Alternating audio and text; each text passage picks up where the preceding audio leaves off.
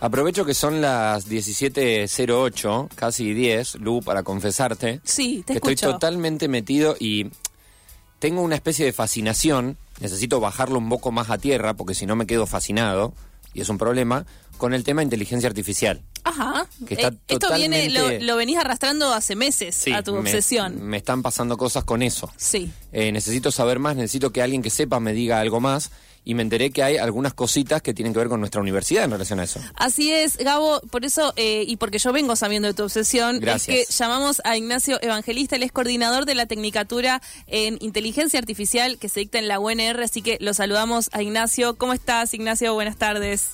Hola, buenas tardes, ¿cómo están? ¿Cómo Buenas. Bien, muy bien, gracias por atendernos. Ignacio, bueno, acá tengo a mi compañero Gabo Lev absolutamente obsesionado Sí, sí. Con, con varias cuestiones vinculadas a la inteligencia artificial. Eh, imagino que también te están llamando mucho porque todos estamos medio obsesionados con la inteligencia artificial, ¿puede ser?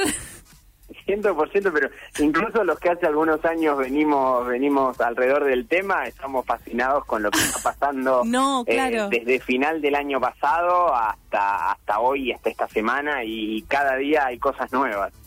Pasa de todo. Bueno, habíamos hablado en este programa incluso de cuando empezó a aparecer esto de algunas imágenes generadas por inteligencia artificial, pero ahí muy las primeras, muy, era muy esporádico, aparecía alguna cosa, pero de repente aparecen, no sé, programas enteros, eh, empieza a ser algo más popular, ¿no? Empieza cualquier hijo de vecino a decir, che, interactúo con esta IA, ¿no?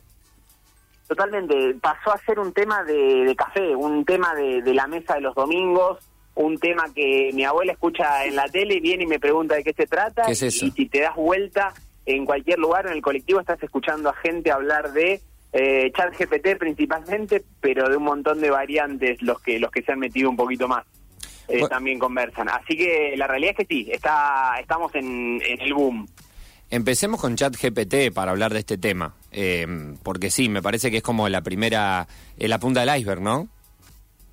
Sí, 100% o por lo menos fue lo que lo que se acercó al, al común denominador de la gente. Como vos decías antes, eh, habíamos estado un poco asombrados por lo que era DALI, eh, que generaba imágenes a partir de, de texto, eh, pero lo que el furor que causó ChatGPT creo que, que superó todo lo que lo que había ocurrido anteriormente. Ujú. Esencialmente, ChatGPT es lo que se conoce como eh, gran modelo de lenguaje y lo que trata de hacer es, bueno, aprender las estructuras eh, del lenguaje que del lenguaje natural, como se llama en, en- en este campo de la inteligencia artificial, hay una de las disciplinas que se conoce como procesamiento del lenguaje natural, este procesamiento del, del lenguaje humano, que se dan cuenta que no, es algo simple, ¿no? Porque cuando nosotros estamos hablando, por empezar, eh, bueno, eh, hay palabras, eso, eso es el elemento más, o letras, las palabras son después el elemento más básico del idioma. Pero atrás de lo que está escrito hay eh, ironía, puede haber cosas que damos por entendidas, cosas que vos y yo sabemos de qué estamos hablando, pero, eh, y la damos por asumidas sin necesidad de, de mencionarlas, se sabe que existen. Entonces, el lenguaje es algo realmente complejo. Claro. El hecho de que esta disciplina de la inteligencia artificial se haya podido eh, domar, en cierta forma, vamos, entre comillas, domar al lenguaje natural, eh, es sorprendente. No, es impresionante, Ignacio, y, y pensaba también eso, como este uso, como decís vos, del lenguaje pleno, por decirlo de alguna manera, que, de alguna de alguna forma está todo el tiempo como aprendiendo, por decirlo de alguna manera.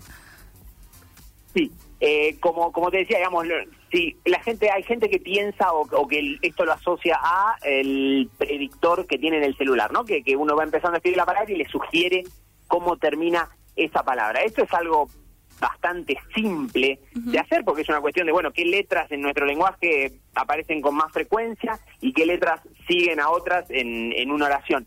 Pero esto es mucho más complejo porque se incorpora la parte de la semántica, ¿no? Del significado detrás de esas palabras. Entonces, este, este tipo de modelos aprende a reconocer qué palabras aparecen normalmente juntas en una frase o en un texto y no solamente qué palabras eh, individualmente, sino familias de palabras, ¿no? De repente, eh, ChatGPT o un modelo de lenguaje tiene la capacidad de parafrasear, de decir algo en otras palabras, de entender eh, distintas formas de decir la misma cosa.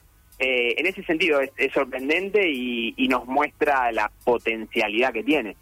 Y se puede interactuar libremente y en español ya, ¿no? 100%, sí, sí, sí. Tú soporta muchísimos lenguajes, eh, inglés y español, con, con mucha fluidez. Bueno, esa es una de las características. Y a partir de esto yo me imagino que aparece también o sube la demanda, empieza, se, se empieza a ver que se puede estudiar un poco cómo funcionan las inteligencias artificiales en general. Acá estamos hablando de un chat eh, justamente, bueno, llamado así porque tiene la modalidad de chat de charla, justamente de, de esta cuestión de charla escrita entre nosotros y un motor eh, de inteligencia que empieza a aprender eh, cuando la gente lo va, eh, va hablando con, con, con este eh, motor justamente. Pero hay una lógica atrás, ¿se puede aprender inteligencia artificial? Sí, claro, eh, y, y suena hasta, hasta paradójico. Claro, yo digo, cuando- aprender lo que aprenden. Claro. Sí, exacto. Pero lo, lo- lo- lo- a lo que apunto es que, bueno, la hace el año pasado salió, largó la universidad, en la Facultad de Ciencias Exactas, Ingeniería y Agrimensura, la Tecnicatura Universitaria en Inteligencia Artificial, la primera tecnicatura en una universidad nacional en, todo el país. Es una carrera de dos años y medio, eh, abierta a todo público, de, nuestra universidad pública y, gratuita, eh, y nace de una interacción entre el Polo Tecnológico de Rosario y la Facultad de Ingeniería. El Polo Tecnológico de Rosario, que es un, es un conglomerado de, de empresas de la región, se acerca a la universidad y a la facultad en particular con, con una necesidad de profesionales en, en el área de la inteligencia artificial. Porque lo que hablábamos hace un ratito de ChatGPT y herramientas como eh, estas son algo nuevo y están casi, digamos, o, nos llega más que nada como una cuestión de ocio, ¿no? Por ahí uno se pone Claro. a jugar con eso, pero el que el que realmente eh, lo ha usado para asistirse en la redacción de un artículo, para asistirse en la investigación, se da cuenta de que eso tiene un potencial gigante eh, para el sector productivo pero antes de eso ya existían herramientas de procesamiento de imágenes o incluso herramientas que, que no tienen tanto que ver con, lo- con los sentidos humanos, o sea, no, no es ni hablar ni ver, pero sí encontrar patrones en un conjunto de datos, ¿no? Suponete que yo tengo un negocio con, con información de, de mis clientes y de ciertas características que tienen grupos de clientes y que tienen cierto comportamiento, bueno, hay herramientas que están eh, debajo del paraguas de la inteligencia artificial que permiten detectar patrones, encontrar relaciones entre, entre variables y dar respuesta a problemáticas eh, del- sector productivo, eh, tanto de preguntas que, que puedan existir como incluso es un ejercicio y un arte de, de potenciar la creatividad para desarrollar preguntas nuevas y decir, ok, yo tengo datos, mi organización tiene datos, vamos a tomar mejores decisiones informadas por esos datos. Entonces, un poco de ahí nace eh, la necesidad de las, de las empresas del sector, en lo que también se conoce como minería de datos, que, que por esta explicación que yo venía dando, la gente se dará cuenta que tiene relación con, con disciplinas que, que llevan años existiendo, como por ejemplo la estadística. En la universidad tenemos la, licenciatura en estadística que, que venía alimentando al sector de profesionales vinculados con el análisis de datos, también las carreras de ingeniería eh, daban al, al mercado laboral este tipo de profesionales. Ahora se suma una oferta novedosa que se construye sobre estas bases de la estadística, de la matemática, e incorpora una fuerte componente de programación para capacitar jóvenes y no tan jóvenes, porque la realidad es que tenemos un perfil muy variado de gente interesada por la carrera, capacitar a esta gente para desarrollar este tipo de soluciones de automatización y de toma de decisiones basadas en datos. Clarísimo, a mí me, me interesó muchísimo. Que Tenemos quedan cupos, Ignacio, Claro. porque Gabo se quiere quiero, sumar quiero aprender, pero bueno, no sé, quizá tengo un problema con las matemáticas en general, pero bueno, nada que no se pueda suplir con un poco de estudio, me parece. No, tal cual, y eso no debe no debes alentarte ni a vos ni a nadie que esté interesado o interesada en la carrera, porque la Facultad de Ingeniería desde hace muchos años tiene implementado un, un curso de ingreso, un cursillo que no es eliminatorio, sino que es nivelatorio, entonces, Buenísimo. bueno, para acercar un poco a todo el mundo al idioma de la matemática que después se va a necesitar en el resto de la carrera, eh, es que, que se da esta, esta oferta de cursillo para, para que los ingresantes y las ingresantes estén mejor eh, preparados para enfrentar a esta carrera, que es una carrera corta, porque es una carrera de pregrado, como decía, tiene dos años y medio de duración, es una carrera corta, pero no por eso es una carrera fácil. ¿está bien? Eso no hay que confundir una cosa con la otra. eh, claro. requiere requiere estudiar como y como hay que aprender a programar, programar es como tocar un instrumento, ¿no? Uno puede tener una base teórica, pero después se tiene que sentar y practicar horas en la casa y desarrollar eh, ideas propias y proyectos propios.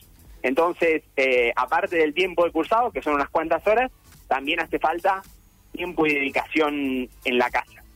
Bueno, en algún momento a nosotros los comunicadores se nos dijo el lenguaje del futuro es el de la programación. Si querés aprender algún idioma es ese, eh, ya es el del presente. Coincido, coincido. Eh, hoy por hoy eh, la, la, programación está inundando un montón de disciplinas que hasta hace algunos años se, se, se sostenían al margen de, de, lo que era la, la, bueno, no tanto de la computación, pero sí de la, de la programación o del desarrollo desde la propia disciplina de herramientas computacionales. Eh, hoy en día eh, uno no puede poner resistencia, ¿no? Claro. Eh, adaptarse, surfear la ola o, dejarse pasar por arriba y, revolcarse en esa ola. La última pregunta que te hago, Ignacio, si eh, más, si más allá del interés lo que tenemos es miedo, ¿qué tenemos que hacer? Porque también esto nos acerca a muchas teorías de la ciencia ficción que nos dicen la inteligencia artificial sigue creciendo, las máquinas se van a volver contra nosotros. ¿Qué pensás de eso? Uf, esta es una pregunta que, que no es simple, no, no tiene por ahí una, una respuesta totalmente cerrada y lo que te voy a dar es, es mi opinión personal. Creo que, que por ahora la inteligencia artificial eh, es una herramienta que tenemos las personas para eh, desarrollarnos, desarrollarnos como sociedad, potenciarnos como sociedad. Eh, y, y hoy por hoy no me da tanto miedo en el sentido catastrófico de lo que mostraban algunas algunas series de ciencia ficción. Lo que sí hay que ser consciente desde un punto de vista ético es que claro. Hay que empezar a tener cuidado con la información que circula. Esto es lo, más inmediato que uno se imagina, ¿no? Porque eh, a ChatGPT no le puede pedir que, genere un discurso, bueno, a ChatGPT o algún otro modelo, que genere un discurso similar al que daría algún político, y hoy en día están herramientas que animan una foto y le ponen un movimiento a la boca y sintetizan una voz igual a la de una persona. Entonces, eh, eso ya lo vimos hace algunos años, aparece con el nombre de deepfake o, o, montajes profundos, digamos, o engaños profundos, eh, porque están basados en redes neuronales profundas, por eso el término deep. Eh, hoy en día las posibilidades de generar desinformación han crecido mucho. Entonces, bueno, creo que viene acompañando al desarrollo de, esta tecnología el desarrollo de disciplinas o de herramientas que ayuden a eh, estar mejor informados de, la información o, o, tener más confianza en la información que consumimos y a poder detectar qué cosas, eh, en qué lugares o en qué herramientas se puede confiar y en cuáles no. Eh, en fin, es una, una opinión, un, un granito de arena de mm. todo lo que es este, este mundo que, que día a día nos interpela ante sí, preguntas sí. nuevas. Y de debates que se que no son no son nuevos, pero que ahora ya son necesarios eh, y que los tenemos día a día. Así que bueno, alentamos a todo el mundo entonces a que a que se informe acá en, en nuestra universidad. Tenemos una tecnicatura en inteligencia artificial. Sí, por supuesto, eh, Facultad de Ingeniería, Pellegrini 250, ahí se pueden acercar, pueden consultar. Por supuesto, toda la información también está cargada en el sitio web de la facultad. Y a todas las personas que estén eh, interesadas en conocer un poco más sobre la carrera, las esperamos para, para contarles de qué se trata y para alentarlos a que a que emprendan ese, ese recorrido. Ignacio, te agradecemos un montón el contacto con Falso Vivo. Bueno, les agradezco a ustedes. Un abrazo. Abrazo. Saludos. Ahí pasaba Ignacio Evangelista, él es coordinador de la Tecnicatura en Inteligencia Artificial que se, eh, se puede cursar, se dicta en la UNR y bueno, estuvimos eh, charlando de todo un poco, Gabo. Es mi oportunidad para decir estudio en la Facultad de Ingeniería. Es tuya. Ahora sí. Ahora sí.